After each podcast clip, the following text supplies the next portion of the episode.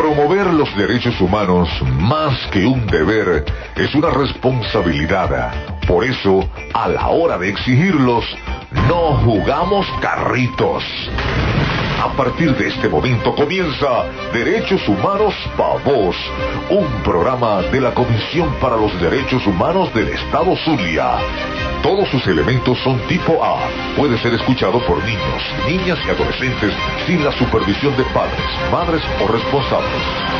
Comienza Derechos Humanos para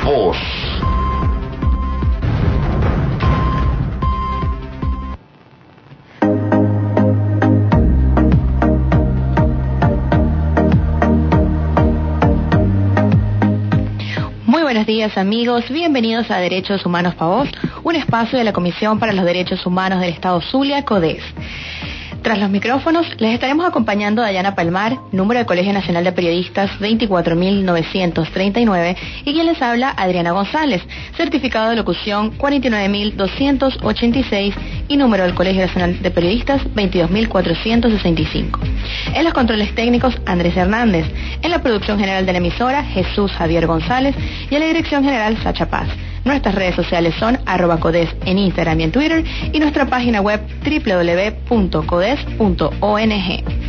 En esta edición de Derechos Humanos Pavos conversaremos sobre la grave situación de inseguridad alimentaria que viven los habitantes de Maracaibo. Para, este, para conversar sobre este tema hablaremos con nuestro coordinador de documentación de CODES, Juan Berrío Ortigosa.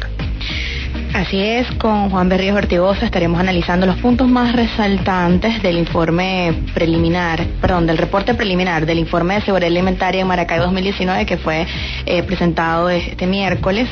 Eh, allí estaremos analizando eh, los resultados de un estudio aplicado a 800 hogares maravinos de diversos estratos socioeconómicos, aplicado en las 18 parroquias de la capital zuliana. Así es, Adriana, pero antes, y como es costumbre en nuestro primer segmento, vamos a conversar sobre las noticias más destacadas en materia de derechos humanos. En Derechos Humanos vamos, defendemos y promovemos nuestros derechos. Con 105 votos, Venezuela fue electo como país miembro en el Consejo de Derechos Humanos. Venezuela consiguió este jueves 17 de octubre 105 votos que le permitieron hacerse un puesto como país miembro del Consejo de Derechos Humanos de las Naciones Unidas para el periodo 2020-2022. A pesar de las críticas de las organizaciones no gubernamentales y países latinoamericanos, eh, Venezuela logró hacerse un escaño en este puesto del Consejo de Derechos Humanos de las Naciones Unidas. Dos asientos estaban disponibles para América Latina. Brasil fue el otro estado electo con 153 votos. Costa Rica, por su parte, consiguió solo 96 adhesiones. Esta decisión ha sido criticada, pues recientemente la alta comisionada de las Naciones Unidas, Michelle Bachelet, refirió que la situación de derechos humanos en el país sigue afectando a millones de personas con claros impactos desestabilizadores en la región. Derechos Humanos Vos, un espacio para la defensa de nuestras libertades. Human Rights Watch dijo que elegir al gobierno de Maduro es un insulto a las víctimas de violaciones de derechos humanos. Para el representante de Human Rights Watch ante las Naciones Unidas, Philippe Bolopio, la elección de Venezuela como miembro del Consejo de Derechos Humanos de las Naciones Unidas supone un insulto a las víctimas de abusos en todo el mundo y una traición de los ideales del Consejo de Derechos Humanos. Además de Human Rights Watch, otras organizaciones como el Servicio Internacional para los Derechos Humanos se oponían a la candidatura venezolana, que consideraban la peor de todas, aún reconociendo que muchos otros aspirantes también tenían historiales problemáticos, empezando por Brasil. Derechos humanos vos, justicia, solidaridad y compromiso. Nuevo aumento de salario solo rinde para comprar 4.5 kilos de queso. CODES publicó el monitoreo de alimentos en la ciudad de Maracaibo que realiza cada 15 días para observar, observar las condiciones de disponibilidad y accesibilidad de alimentos en los mercados. El pasado 14 de octubre se anunció un incremento de salario mínimo por tercera vez en 2019. El salario pasó de 40 mil bolívares poco menos de 2 dólares según el tipo de cambio oficial fijado por el Banco Central de Venezuela a 150 mil bolívares, lo que equivaldría al cambio de hoy a 7,5 dólares. Sumado el bono de alimentación, que tuvo un incremento por la misma cantidad, en total se trataría de unos 300 mil bolívares que actualmente solo alcanzarían para comprar, por ejemplo, 4.5 kilos de queso blanco semiduro. En el monitoreo también se verificó la oferta de café molido y de azúcar, productos de mucha importancia cultural para los venezolanos. Eh, asimismo, se pudo evidenciar que en promedio el kilo de café molido tiene un costo de 91.953 bolívares, mientras que el de azúcar cuesta 27.438. Es decir, que solo adquirir estos productos representaría un gasto equivalente al 40% del ingreso mínimo anunciado. Derechos humanos para vos, justicia, solidaridad y compromiso. Esa fue la lectura de las noticias más destacadas de esta semana. Vemos que el tema de Venezuela y su candidatura al Consejo de Derechos Humanos eh, se conversó durante previas semanas al día de la elección, que fue este jueves, y bueno, precisamente algo inesperado, algo que no se esperaban las organizaciones de derechos humanos nacionales tanto como internacionales, porque para ser un miembro del, del Consejo de Derechos Humanos de la ONU se supone que el país debería tener un récord en el cumplimiento de los derechos humanos, situación que no pasa con Venezuela. Vemos como eh, la alta comisionada Michelle Bachelet se refirió a que en el país existía una violación de derechos humanos sistemática. Le recomendó al Estado la disolución de, de, cuerpos de fuerza de seguridad como las FAES y vemos que el gobierno no ha cumplido con estos compromisos. Claro, y aún así Venezuela logró obtener 105 votos que no hace mucho la diferencia entre la votación que tuvo eh, Costa Rica, que era un país que se oponía a que Venezuela fuera miembro del Consejo de Derechos Humanos. Sin embargo, Costa Rica no pudo alcanzar la mayoría, lo que resultó en que Brasil con 153 votos y Venezuela con 105 votos se hicieran miembros del Consejo de Derechos Humanos, eh, situación que fue replicada también por organizaciones no gubernamentales, eh, por también personalidades políticas que rechazan hasta el momento eh, esta elección. Sí, de parte de las organizaciones de derechos humanos, así también como los otros países que apoyan la restauración democrática en el país, nos queda seguir eh, visibilizando la situación que está pasando, seguir exigiendo. El Consejo de Derechos Humanos de las Naciones Unidas sigue siendo el foro universal que es el indicado para ventilar estos temas, que es el indicado para hablarlos, para discutirlos, para ver qué soluciones podemos sacar de allí. Y que de hecho, bueno, según expertos en, materia, eh, estos 105 votos tampoco representan una victoria rotunda. Eh, ha sido hasta ahora el país que ha tenido menos votos para resultar electo como miembro y eso también hay que observarlo. Y bueno, también en la última noticia Adriana nos comentaba sobre el monitoreo de alimentos que hizo CODES esta semana, el Dónde está la papa, un esfuerzo que hace CODES para eh, mostrar cuáles son los mercados que tienen los precios más accesibles de alimentos aquí en Maracaibo. Y que en este contexto de nuevo aumento de salario, eh, que sufrió un, un incremento del 275% y aún así solamente equivaldría a lo que cuesta 4.5 kilos de queso. O sea, asombroso como el salario así haya aumentado más del 200% incluso no, no, no, no, alcanza para los requerimientos de un hogar. Sí, así es. Un mes de trabajo solo compran 4,5 kilos de queso. No es un solo producto de la cesta básica, no estamos hablando siquiera de un producto proteico como la carne o el pollo, los granos, el pescado, sino simplemente queso. Eh, también eh, se hizo eh, un monitoreo especial sobre dos productos que son importantes en el consumo de los venezolanos, que son el café y el azúcar.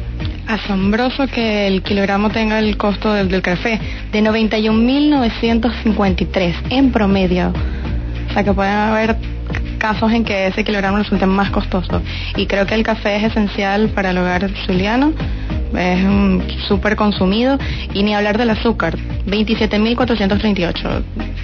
Increíble, un exabrupto. Sí, sí, ahí dice que eso representaría el 40% del ingreso mensual y no creo que un kilo de café y un kilo de azúcar te rinda para todo un mes. Eso no va a ocurrir. En mi casa nada más dura, si mucho, cinco días. No, no, no, es súper consumido. ¿Cómo va a empezar una mañana sin cafecito? Sí, sí, no se puede. Y, o sea, y es una, una, y no es solamente una sola vez al día, puede ser también en las tardes, puede ser también a media tarde, a las seis de la tarde.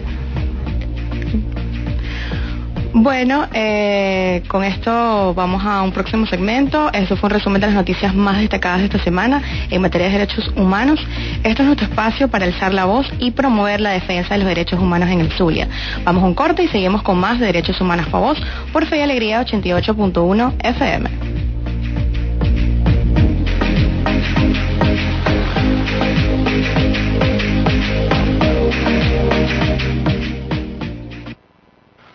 Minuto a minuto, la información la tienes por esta señal.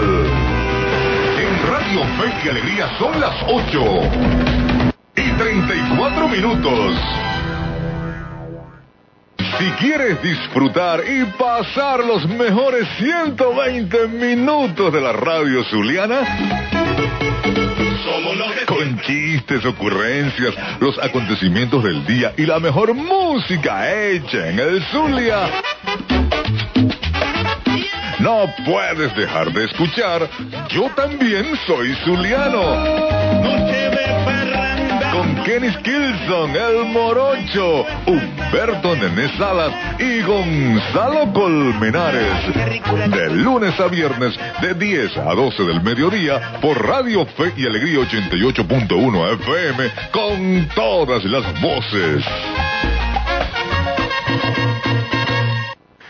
El análisis social, político y económico, la información de interés y la opinión crítica la tienes en A Punto, con debates, entrevistas y participaciones en vivo. A Punto, con Juan Carlos Fernández, de lunes a viernes desde la una de la tarde, por Radio Fe y Alegría, con todas las voces.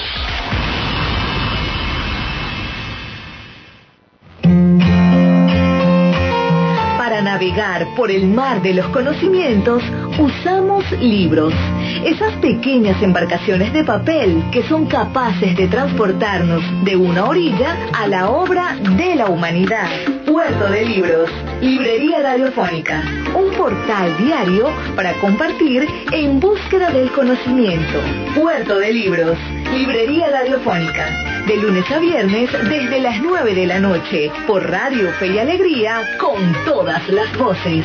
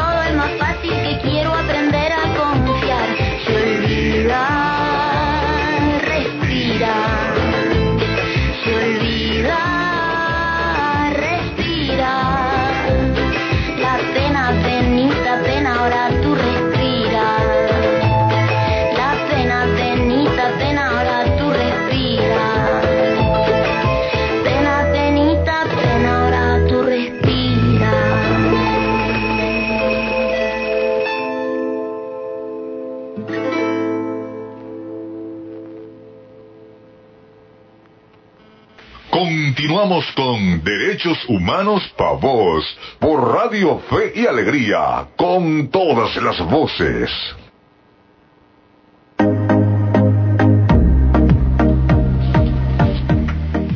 Volvemos con Derechos Humanos para Vos, el espacio radial de la Comisión para los Derechos Humanos del Estado Zulia, CODES. Venimos a escuchar el tema Respira, interpretado por Natalia Doco. En este segmento le damos la bienvenida a nuestro invitado del día de hoy. Él es Juan Berrío Ortigosa, coordinador de documentación de la Comisión para los Derechos Humanos del Estado Zulia, quien nos acompaña en cabina y compartirá con nosotros los resultados de un reporte preliminar de seguridad alimentaria en Maracaibo 2019. Bienvenido Juan, gracias por estar acá con nosotras en Derechos Humanos Favor. Hola, buenos días. ¿Cómo estás? ¿Qué tal? Bien. Bueno, vamos a conversar ahora sobre estos resultados de la encuesta sobre seguridad alimentaria, que es la segunda que hemos realizado. La primera la hicimos en 2018, en agosto. Este año replicamos el estudio también en, la misma época.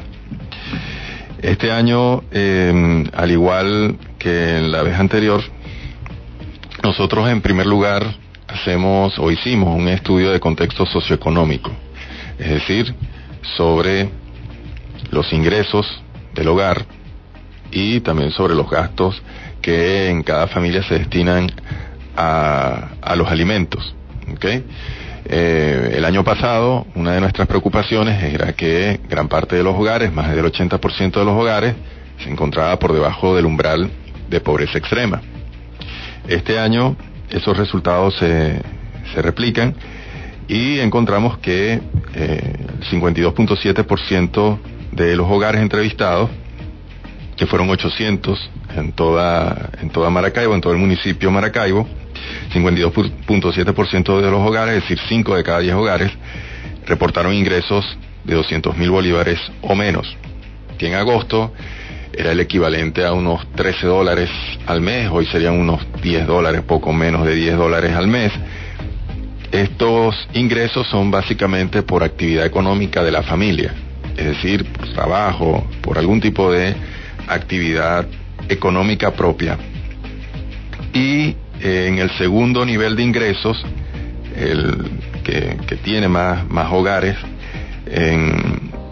es el de 200 mil bolívares, 200 mil un bolívares y 500 mil bolívares. 12,8% de hogares dijeron que tenían ese, ese segundo nivel de ingresos. Con lo cual, si sumamos lo primero y lo segundo, eh, básicamente en 7 de cada 10 hogares tenemos ingresos, digamos, hasta 500 mil bolívares. Es decir, básicamente unos 30 dólares en agosto y unos 25 dólares, ¿no?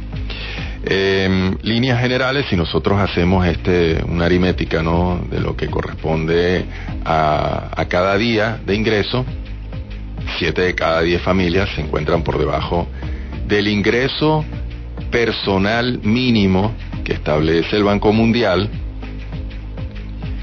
sobre, eh, digamos, el que, marca el umbral de pobreza, que es de pobreza extrema, que es 1.90 dólares cada día. 1.90 dólares cada día, que son 57 dólares al mes. Según el Banco Mundial, si una persona tiene ingresos de 1.90 dólares al día, 57 dólares al mes, se considera una persona que eh, se encuentra en pobreza extrema. Y aquí estamos hablando de hogares, es decir, que tienen más de una persona, que reportan ingresos no mayores a 500 mil bolívares en casi un 70%. Es decir, no más allá de, en agosto, unos 32 dólares al mes, no más allá de unos 23, 25 dólares en este momento. ¿Y cómo se interpretan estos resultados en el estudio? ¿Qué otros, o sea, acompañados de este estudio, qué se, qué se pudo evidenciar en la alimentación de los maravinos? Bueno, eh, aparte del tema este de ingresos, nosotros preguntamos por el gasto. ¿Cuánto de ese ingreso se gasta? Básicamente se gasta todo. Se gasta todo en alimentos. Eh, dos de cada seis, de, cada diez hogares gastan unos 200 mil bolívares en alimentos, que es bastante poco al mes. Pueden comprar muy poco. dos de cada diez hogares. Eh, y cinco de cada diez hogares gastan entre 200 mil un bolívares y 500 mil bolívares. Eso, ¿en qué, ¿cómo se explica? Es decir, si teniendo ingresos en la mayoría, la mitad de los hogares tienen ingresos inferiores a 200 como es, a 200 mil, como es que gastan más de 200 mil en alimentos. Bueno, eso se explica básicamente por las remesas. Sí, La ayuda de familiares que se encuentran en el exterior. En comparación con el año pasado, han aumentado tanto el número de hogares donde algún familiar emigró, algún familiar cercano, es decir, padre, hermano, eh, madre, hijo, algún familiar cercano emigró, eh, que pasamos de tener una tasa de unos de unos 5 de cada 10 hogares donde esto había ocurrido a una tasa de 7 de cada 10 hogares donde está ocurriendo, por lo menos hasta agosto. Nosotros además preguntamos este año sobre la regularidad o la periodicidad, mejor dicho, de esta ayuda. Y encontramos que en la mitad de los hogares de Maracaibo, teniendo el universo completo de hogares de todo el municipio, eh, cinco de cada diez hogares reciben una ayuda mensual. Esto significa, bueno, que básicamente es un complemento, ya no tan complemento, sino un aporte esencial para que los hogares en Maracaibo puedan afrontar los gastos de la vida cotidiana y además preguntamos por el monto de esa ayuda. En cuatro de cada diez hogares esa ayuda oscila entre 11 y 50 dólares, es decir, unos 30 dólares en promedio para esos cuatro de cada diez hogares. Hay hogares que reciben un poco más y hay muchos otros hogares que reciben menos de 11 dólares, 10 dólares o menos. Pero el hecho es que están recibiendo este aporte esencial que se gasta en una buena medida en alimentos. O bien se gasta todo, o bien se gasta al menos la mitad. O también en otras necesidades básicas. Que además porque- compite con otras necesidades. Por ejemplo, el año pasado, que no había tantos problemas con el agua, no había tantos problemas con, con la electricidad ni con el combustible, como está ocurriendo en este momento, que se ha agudizado enormemente el problema de los servicios. El año pasado la mayoría de la gente gastaba todo en alimentos, ¿sí? Gastaba todo en alimentos. Eh, los que recibían ayuda se gastaban eh, en un 70% todo en alimentos. Pero en este momento esa, esa cantidad de ayuda que se destina de manera total a alimentos solo, la solo lo, lo hace un 40% de los hogares aproximadamente, de los que reciben ayuda. Entonces, eso quiere decir que evidentemente, además de los alimentos, eh, o la alimentación está compitiendo con otras necesidades básicas, sobre todo el agua, que es la que más comúnmente la gente compra.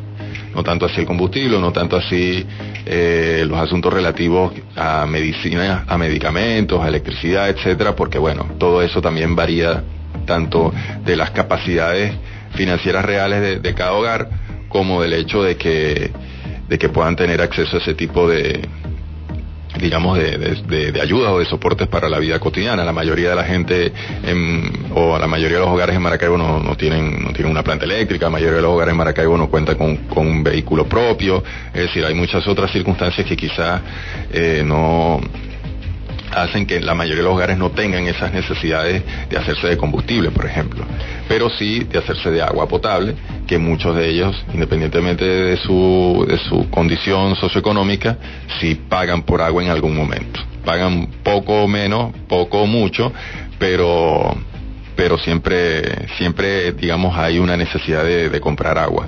Y así como hay necesidad de comprar agua, hay necesidad, evidentemente, de comprar alimentos. Sí, desde que comenzó este año, eh, la crisis de servicios públicos se ha venido agudizando. Así como le decía Juan, ciertamente se puede decir que más de la mitad de las familias, o bueno, en, Ma en Maracaibo eh, se están destinando una partida también para gastos como el agua, para gastos como el combustible, fuera de la alimentación. Ahora, en esta encuesta también eh, CODES eh, indagó sobre las ayudas gubernamentales, si precisamente se está ayudando a la población con este tipo de ayudas que se reciben regularmente. Sí, la, las ayudas del gobierno han perdido bastante peso, de hecho el peso es casi nulo, ¿no? Es decir, la, la contribución básicamente no, no es, no es, no impacta. Eh, ¿Por qué?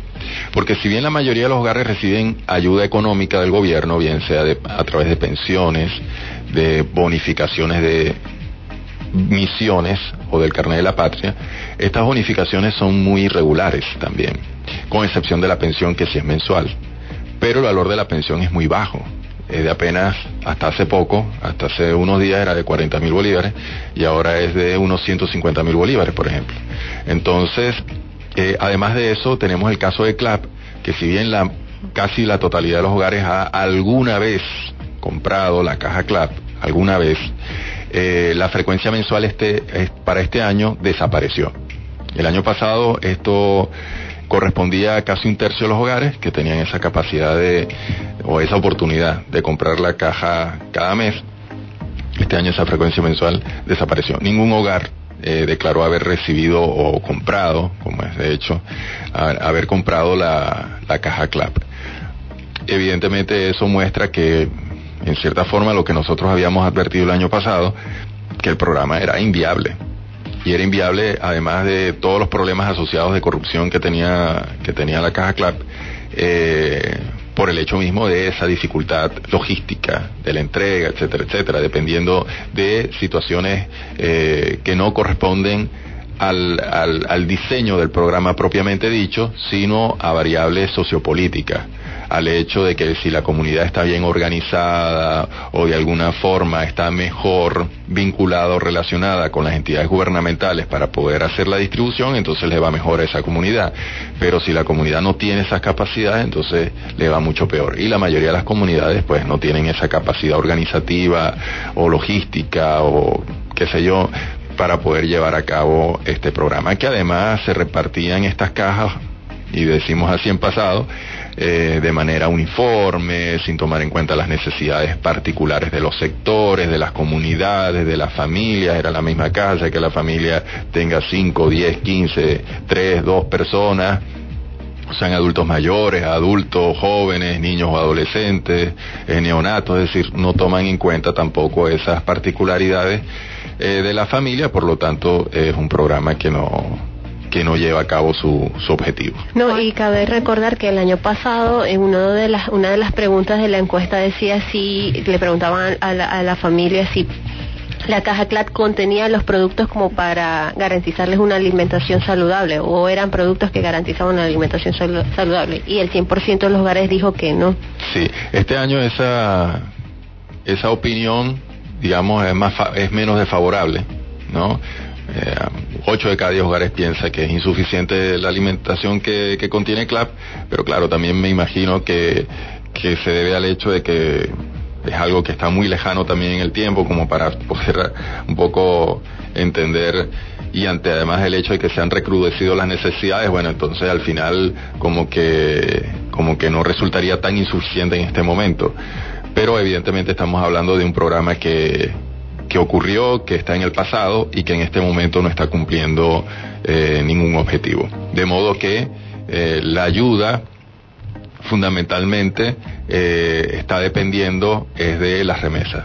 Si esa ayuda de los familiares en el exterior no existiera, para la mayoría de, las, de los hogares de Maracaibo la situación sería, sería mucho peor que la que muestran los resultados de esta encuesta, que bueno, básicamente muestran que eh, la preocupación eh, por que se acaben los alimentos, la situación o la percepción de tener una alimentación no adecuada, no, no saludable, una alimentación que implica saltarse comida, reducir porciones, del hecho de a veces renunciar en todo un día a dejar de comer o solo comer una vez al día, son situaciones que se están repitiendo ahora mucho más, que son más recurrentes en, en la experiencia de los hogares, que son muy recurrentes evidentemente en los estratos socioeconómicos más bajos, en los DIE, pero también es una situación que se está presentando en los estratos socioeconómicos más altos.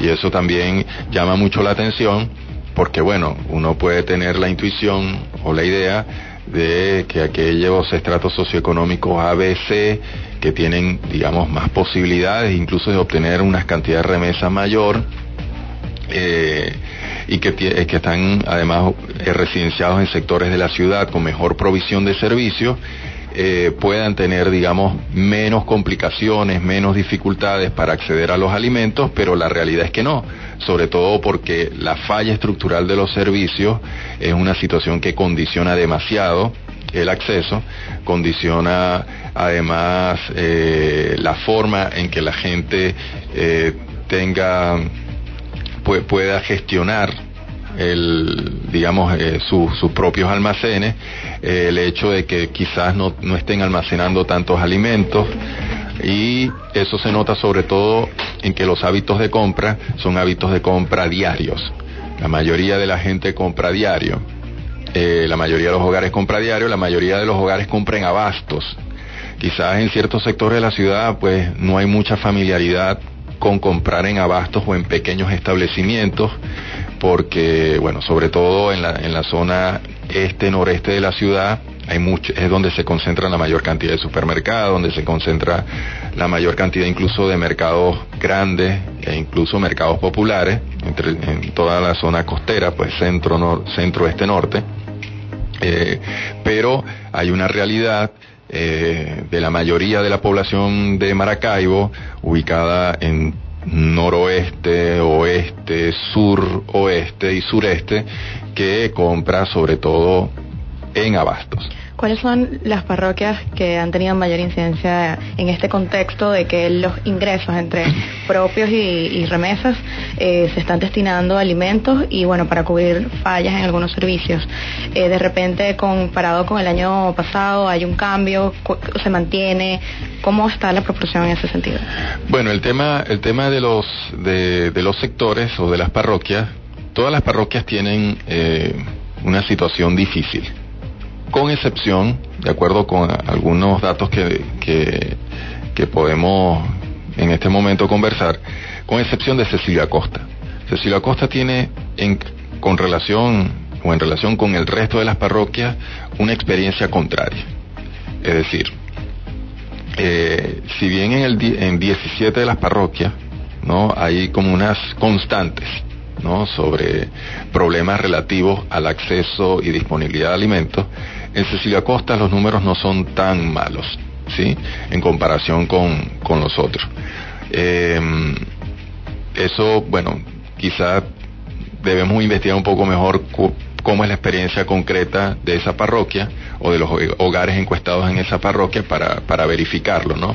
Pero de resto, con excepción de esa parroquia, de resto, de resto, eh, la mayoría está mal.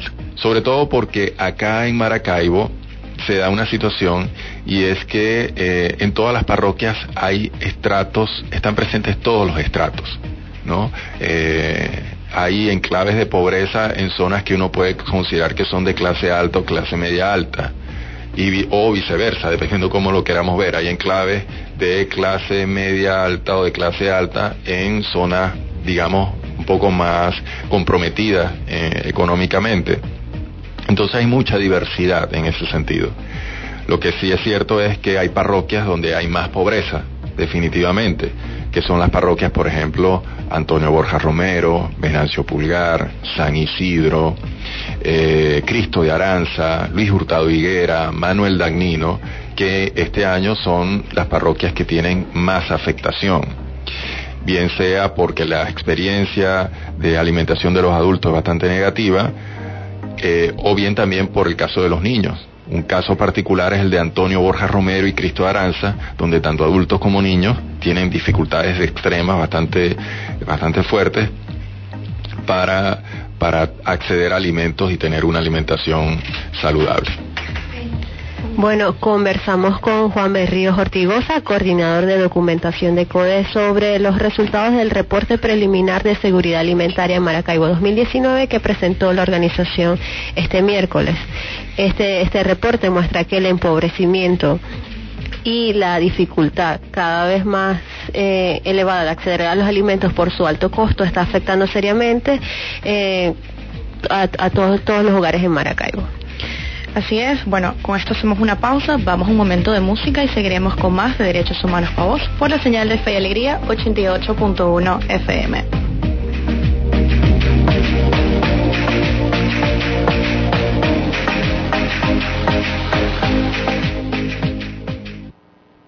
Minuto a minuto, la información la tienes por esta señal. En Radio Fe y Alegría son las 9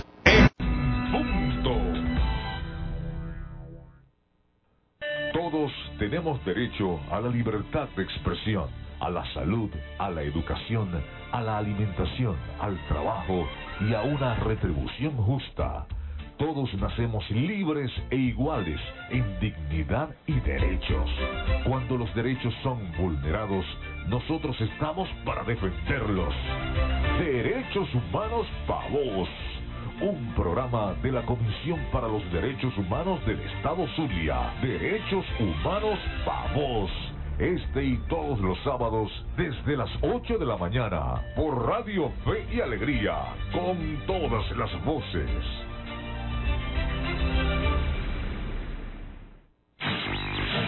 Buenos días. Muy buen día y buenísimo día tenga usted.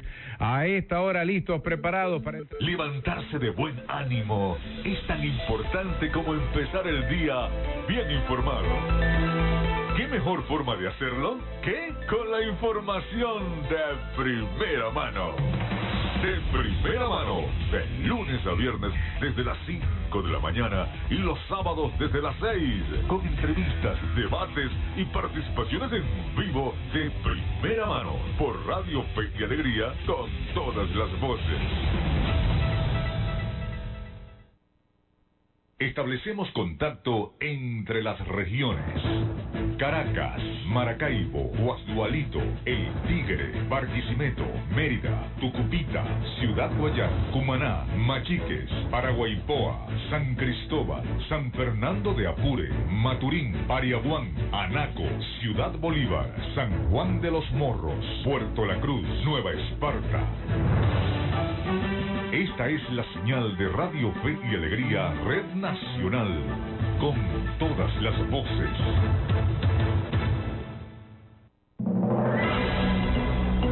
Radio Fe y Alegría Noticias, la información al instante, en vivo y en caliente.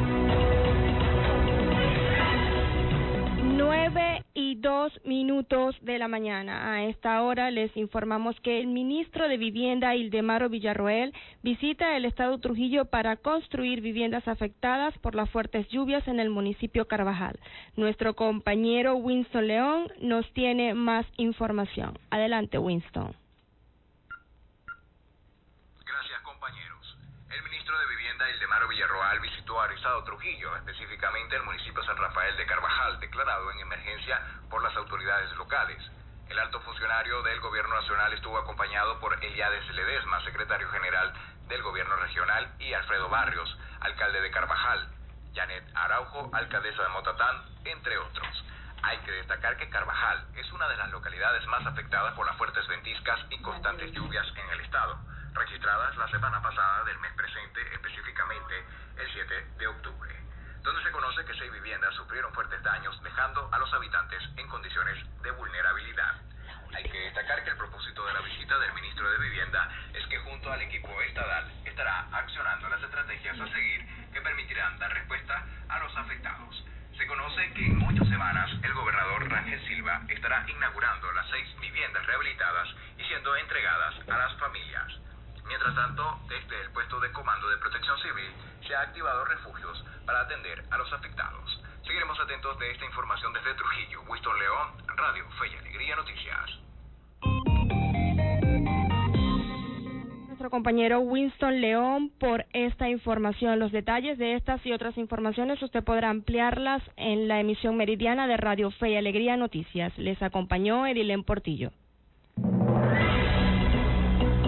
Radio Fe y Alegría Noticias, la información al instante, en vivo y en caliente.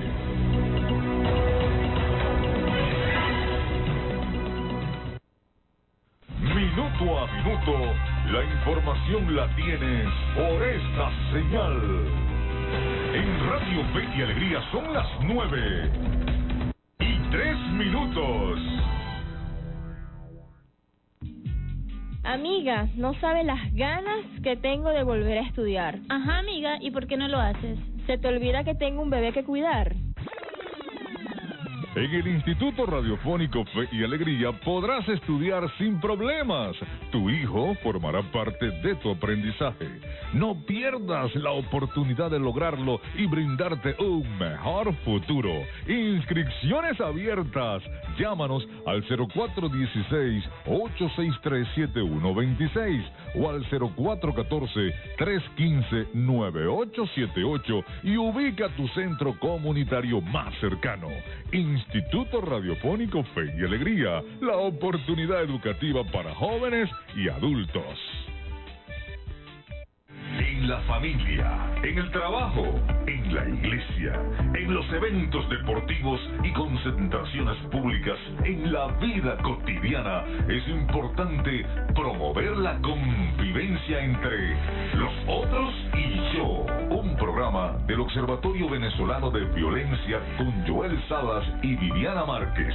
Este y todos los sábados desde las 10 de la mañana por Radio Fe y Alegría, con todas las voces. Emaús Radio promueve y difunde la música de los artistas de nuestra Iglesia Universal. Con Daniel Gutiérrez y Evelyn Villalobos.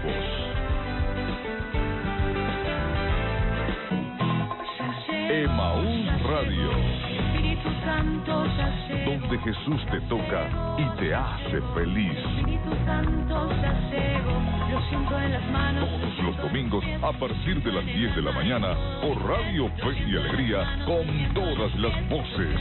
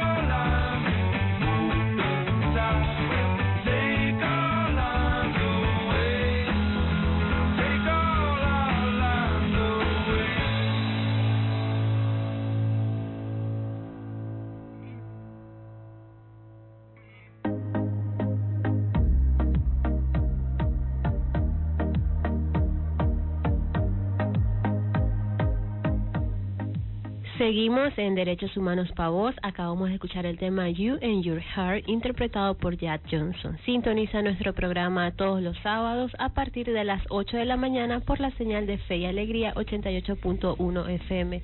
También te recordamos que nos puedes seguir en redes sociales, arroba codes en Twitter e Instagram. Continuamos conversando con Juan Berríos Ortigosa, coordinador de documentación de CODES en torno a este estudio eh, que ha demostrado cómo se ha venido agudizando en el último año el empobrecimiento de la población maravina y la dificultad que cada vez más acentuada de acceder a los alimentos. Eh, Juan, en este segmento queremos conocer, eh, bueno, para que nos, también nos expliques un poco de qué se trata la inseguridad alimentaria y avanzar en el tema de cómo están alimentándose los maravinos.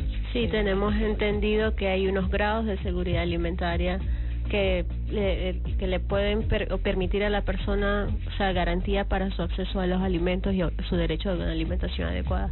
¿Cuáles son, cómo se entienden? Sí. Bueno, la, la seguridad alimentaria, que por cierto es un, es un concepto que está previsto en la Constitución, de modo que si si lo que si se quiere repasar el, el concepto se puede se puede revisar allí el artículo 305 no en, en realidad o sea en el sentido de que eh, es importante que nosotros los venezolanos eh, también pues conozcamos nuestra constitución saber que no es un concepto impuesto, implantado, sino que está allí en el artículo 305 y que se y que está además definido en el sentido de que es obligación del Estado establecer las condiciones necesarias o promover las condiciones necesarias para que todas las personas en todo momento tengamos acceso a alimentos que estos alimentos que se encuentren disponibles sean suficientes para una nutrición y una salud adecuada y que además esta situación sea estable en el, en el, en el tiempo. Y eso está en la Constitución.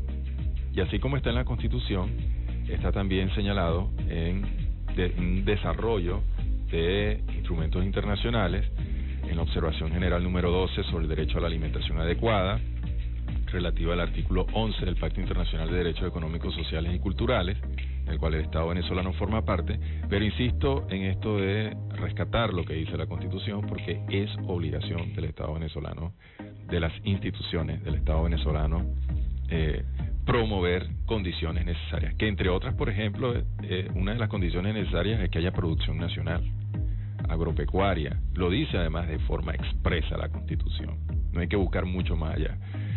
Eh, y evidentemente ahí es donde está la falla. Si no hay producción suficiente de alimentos, los alimentos están caros. Es una cosa muy simple. Y lo que nosotros hemos sabido desde hace más de una década es que Venezuela ha importado alimentos que se pueden producir aquí. Entonces, eh, hemos intercambiado petróleo por granos, por caraota, por frijoles, por arveja, por arroz, que son productos que se pueden producir en Venezuela tranquilamente. De hecho, Venezuela tiene una amplia zona de, de espacios y de territorios y de tierras fértiles para poder lograr eso. Pero bueno, el tema de la tierra también es un asunto, es otro, es otro problema. El tema es que eh, la seguridad alimentaria se la inseguridad alimentaria se mide por grados. primer grado es la preocupación, es decir, por el hecho de que los alimentos se acaben en el hogar y no hay manera de sustituirlo, de, de, bueno, de alguna forma eh, llenar otra vez la, la alacena, el almacén. Eh, luego está el tema de la baja cantidad, es decir, bueno, quizás primero es una preocupación, después viene el hecho de que se están acabando y ante el hecho de que se estén acabando y que no hay manera de reemplazarlos o de sustituirlos, entonces lo que hacemos es reducir las porciones. Bueno, vamos a comer menos, ¿verdad? Eh, también eh, bajar la, la calidad. Bueno, ya no vamos a, consumir carne de res, ni, ni, pollo, sino que vamos a consumir granos. Aunque bueno, en el caso venezolano los granos y las carnes y los cárnicos están más o menos en los mismos precios. Pero bueno, en, to en todo caso se empiezan a comprar alimentos que puedan rendir un poco mejor, que por lo general son carnes de segunda calidad o eh, recortes, no se empiezan a comer más gra a consumir más grasas eh, o simplemente pues eh, nos, a, nos aferramos a los carbohidratos, al arroz, a la pasta, a sustitutos ¿no? eh, de, de, de, gras, de, de, de lácteos eh, o a consumir más margarina, en fin. Eh, Luego está el, siguiente nivel, que es el nivel de hambre, es decir, que ya definitivamente no hay manera de sustituir los alimentos, sientes hambre y no puedes comer porque no tienes nada que comer. O simplemente pues dejas de comer durante todo un día a veces, o simplemente comes una vez al día y eso se convierte en un hábito. En líneas generales, en Maracaibo, eh, sobre todo se almuerza, de acuerdo a lo que nosotros obtuvimos en la encuesta. Sobre todo se almuerza. Eh, hay hogares donde no se desayuna definitivamente, un 25% de los hogares no desayuna, es un hábito no desayunar. Estamos hablando de 25 de cada 100 hogares, uno de cada cuatro hogares donde no se desayuna. Eh, hay hogares donde tampoco se cena, es decir, es un hábito no cenar. La cena no es una opción. Y esto ocurre en un tercio de los hogares. Entonces, eh, básicamente, las familias en Maracaibo están eh, confiando mucho en, el hecho de almorzar bien para y tenerlo como la comida principal y eventualmente, pues quizás merendar en el resto del día. ¿Qué se consume en el desayuno? Pues arepa con queso, en menor medida se acompaña margarina, que puede ser también arepa con margarina. Eh, en el almuerzo lo que se consume más son pasta y, pasta y arroz, o arroz y pasta. Y hay un, una, una cuarta parte de los hogares donde eh, se almuerza con carnes de res, con verduras o con granos. Sí. Una de las tres. Sí, evidentemente. ¿no? Eh, o, bueno, en alguna forma también pueden mezclar, pues. Hay también, hay también eh, platos combinados, pero lo, que queremos decir es que esto apenas pasa en un cuarto de los hogares. ¿sí? Eh, no ocurre en todos los hogares. En 75% de los hogares no hay consumo de cárnicos, ni de grano, ni de verduras, tampoco en el almuerzo. Entonces, y en la cena se repite el desayuno.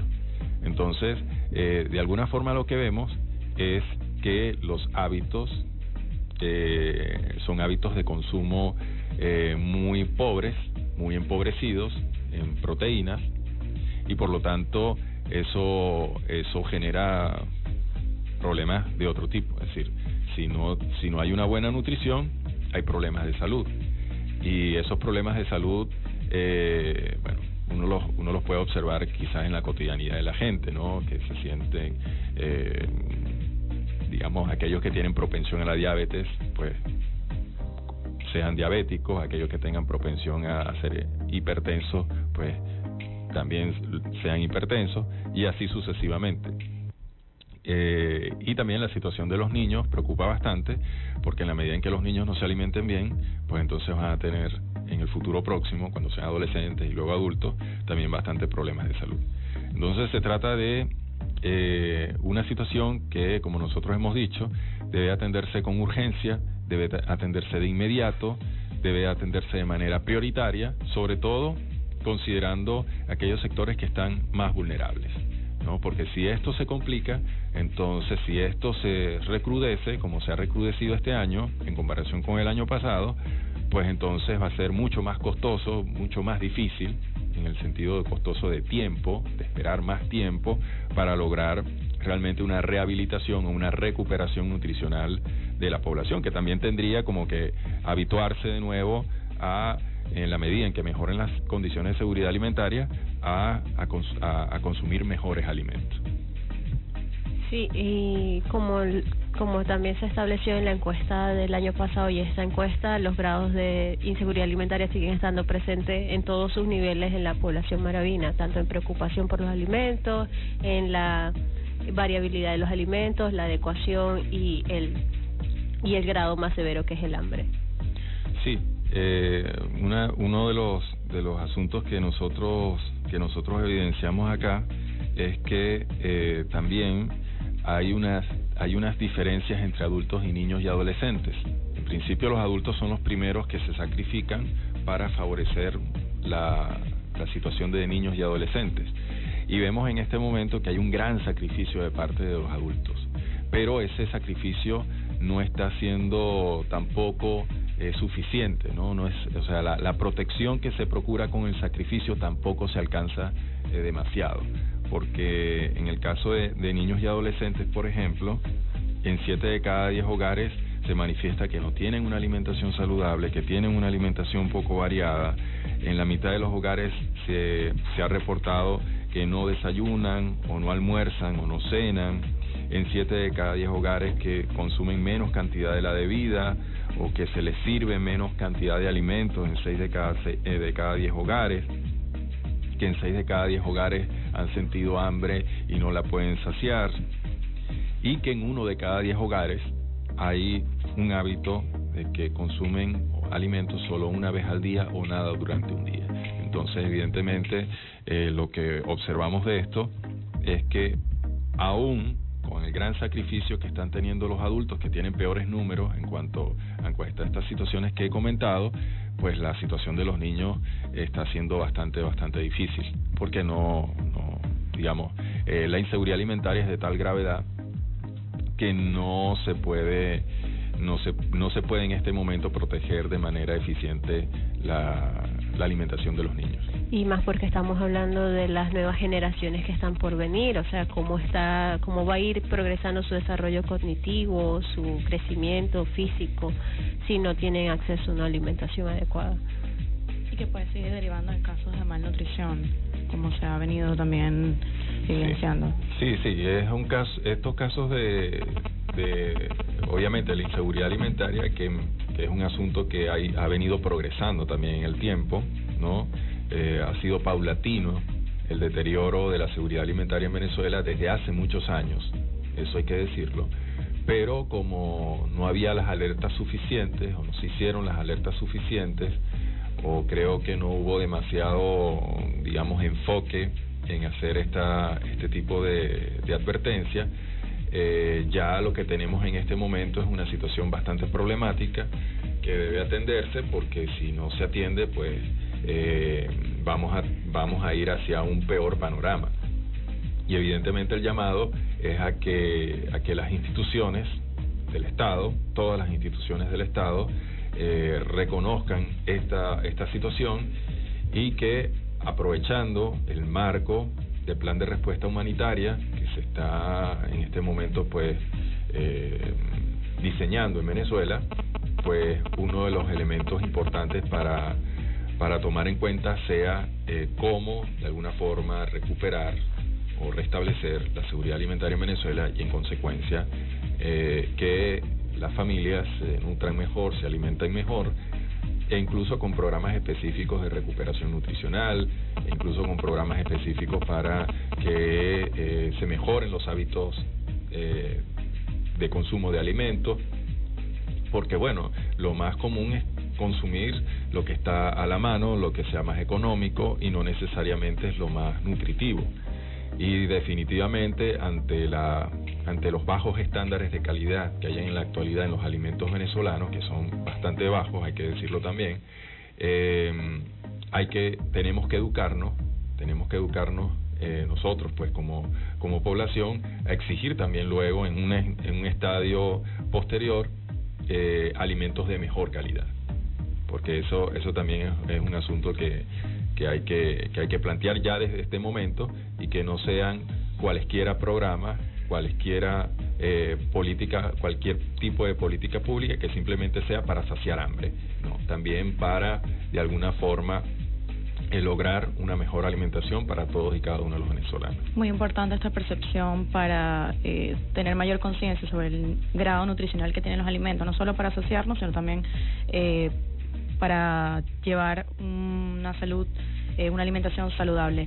Eh, ¿Cuál es la percepción de, de, los maravinos según el estudio sobre la responsabilidad? ¿En quién está cayendo la responsabilidad y en, comparación también con el año pasado, cómo variaron un poco las respuestas este año? Sí, el año pasado la el principal responsable era el presidente de la República, Nicolás Maduro, y el gobierno en general. Era, era considerado el principal responsable por casi el 40% de, de los hogares. Eh, al hacer esta pregunta, por cierto, nosotros no, no, no la hicimos pensando en, ah, digamos, queríamos saber quién era el responsable de la mala alimentación en la comunidad. Era una pregunta abierta. Sí, sí, era una pregunta abierta y sobre el responsable de la situación comunitaria con, eh, con respecto a la alimentación. Ok. Eh, un poco para saber también que, bueno, quizás pueda haber situaciones particulares en los sectores donde alguien sea el responsable específicamente. Eh, pero, bueno, igual la mayoría de la gente apunta al gobierno nacional.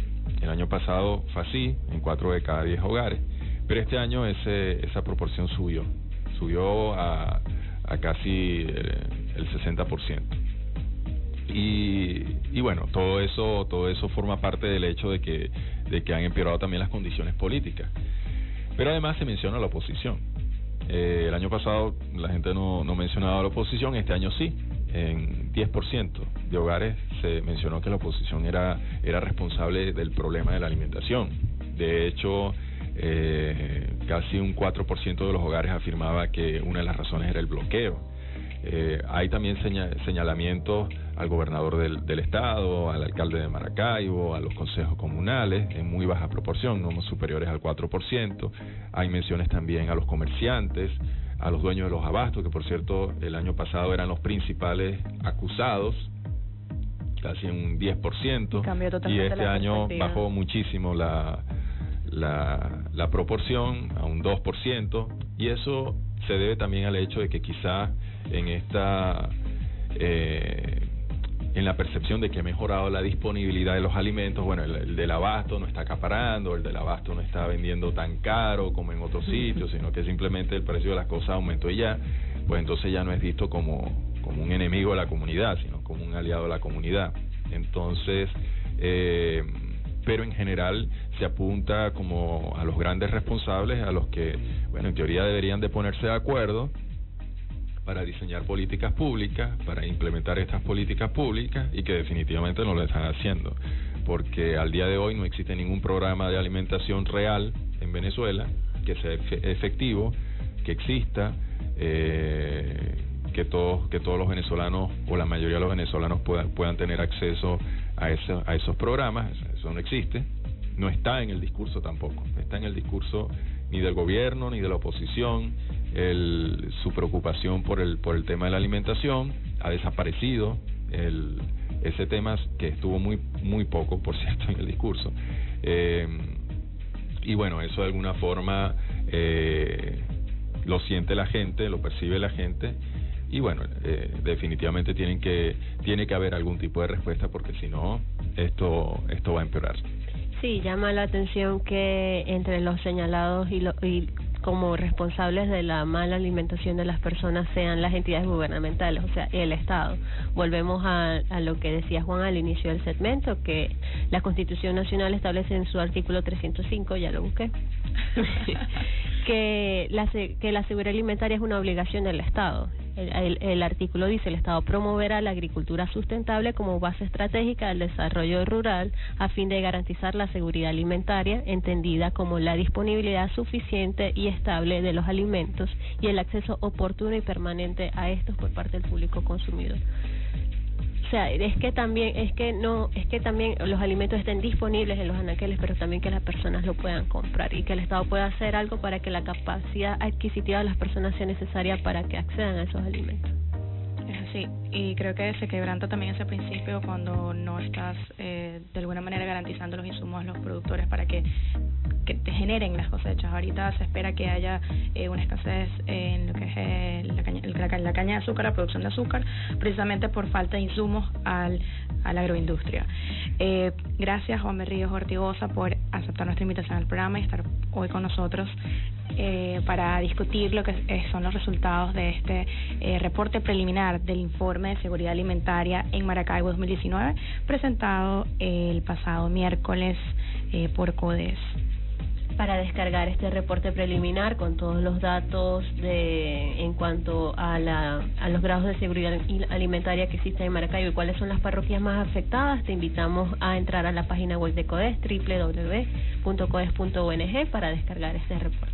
Y también visitar nuestras redes sociales, arroba CODES en Instagram y en Twitter, donde también podrás estar viendo unas infografías eh, que resumen bastante, que sintetizan y que de alguna manera muestran eh, de una manera más dinámica esta, los resultados de, esta, de este estudio. Eh, vamos a otro break. Sintoniza Derechos Humanos para vos todos los sábados a partir de las 8 de la mañana por la señal de Fe y Alegría 88.1 FM. Ya volvemos.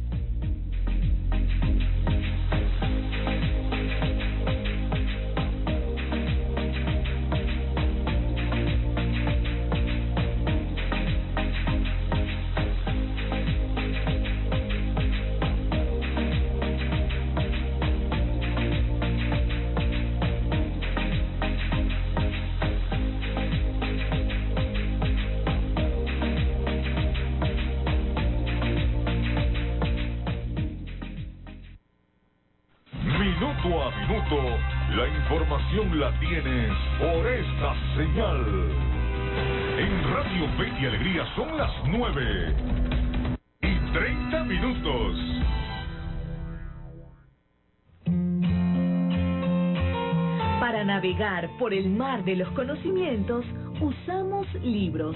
Esas pequeñas embarcaciones de papel que son capaces de transportarnos de una orilla a la obra de la humanidad.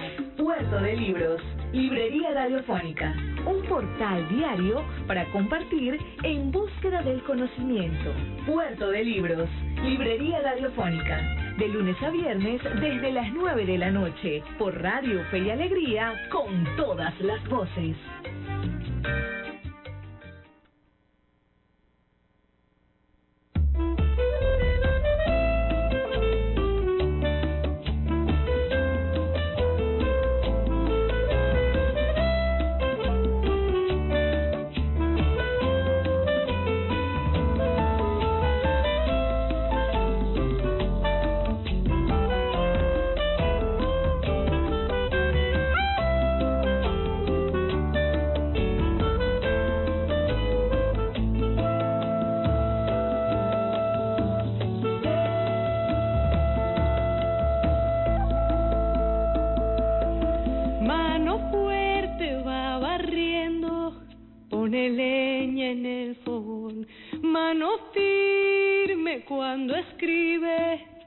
Una carta de amor. Manos que tejen haciendo nudos,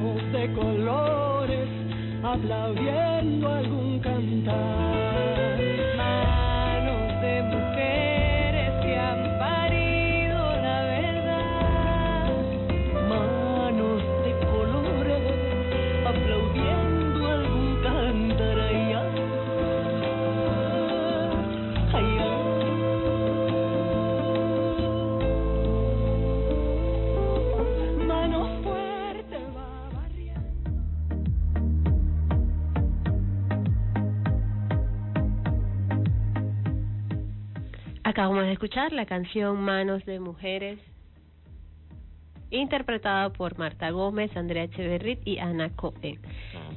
Recuerda seguirnos en nuestras redes sociales, arroba coes en Instagram y Twitter y visitar nuestra página web www.coes.ong. También queremos recordarte que estamos desarrollando el ciclo, el primer, la primera edición del ciclo de cine por los derechos humanos. Eh, la primera edición en, el Centro Comercial Costa Verde, en el estacionamiento superior, eh, fue este jueves. Eh, se presentó el filme, el documental Está todo bien. Y hoy queremos invitarlos a que se acerquen también al Centro Comercial Costa Verde, en los espacios de Cíngaro Cine, para ver eh, Mujeres del siglo XX, que es la segunda eh, apuesta que CODES, junto a la Red de Derechos Humanos del Estado Zulia y Cine, han traído para eh, para dar a conocer o para promover esta expresión de diversidades que es el título de esta muestra cinematográfica. Sí, sí, a las siete, la cita sería a las 7 de la noche en el estacionamiento superior del Centro Comercial Costa Verde en Cíngaro Cine, que es una muestra de cine itinerante, una muestra de cine al aire libre, una bonita experiencia para compartir en familia y con los amigos eh, y aparte totalmente gratuito. Eh, los asistentes que eh, podrán acercarse hasta allá hoy, podrán también tener contacto con Proyecto Mujeres y Mulier, son organizaciones de, por los derechos de la mujer que estarán allí presentando esta película, que es muy buena, es Mujeres del siglo XXI, nominada al Oscar, con actuaciones también muy buenas y que tiene una trama bastante profunda, que al, al final el protagonista eh, empieza por desarrollar una concepción feminista de su mundo. Eh, para asistir, eh, recordamos que los adolescentes sean mayores de 14 años, las niñas eh, por algunas escenas sensibles. Eh, y bueno, recordarles también que aparten la fecha para este 14, 15 y 16 de noviembre, que estaremos efectuando la Feria de Derechos Humanos la cuarta edición, así que no se lo pueden perder en noviembre 14, 15 y 16 de noviembre. Sí, sí, esto es un preludio. Este primer ciclo de cine es un preludio para el, el evento de la Feria de Derechos Humanos, que serán tres días en el Centro de Bellas Artes. Así es.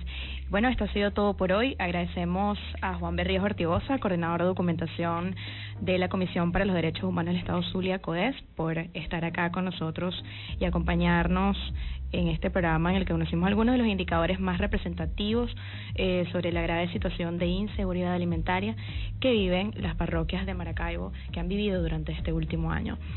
Tras los micrófonos estuvimos acompañándolos en esta hora de Derechos Humanos para Vos, Dayana Palmar, número de Colegio Nacional de Periodistas 24.939, y quien les habla, Adriana González, certificado de locución 49.286 y número de Colegio Nacional de Periodistas 22.465.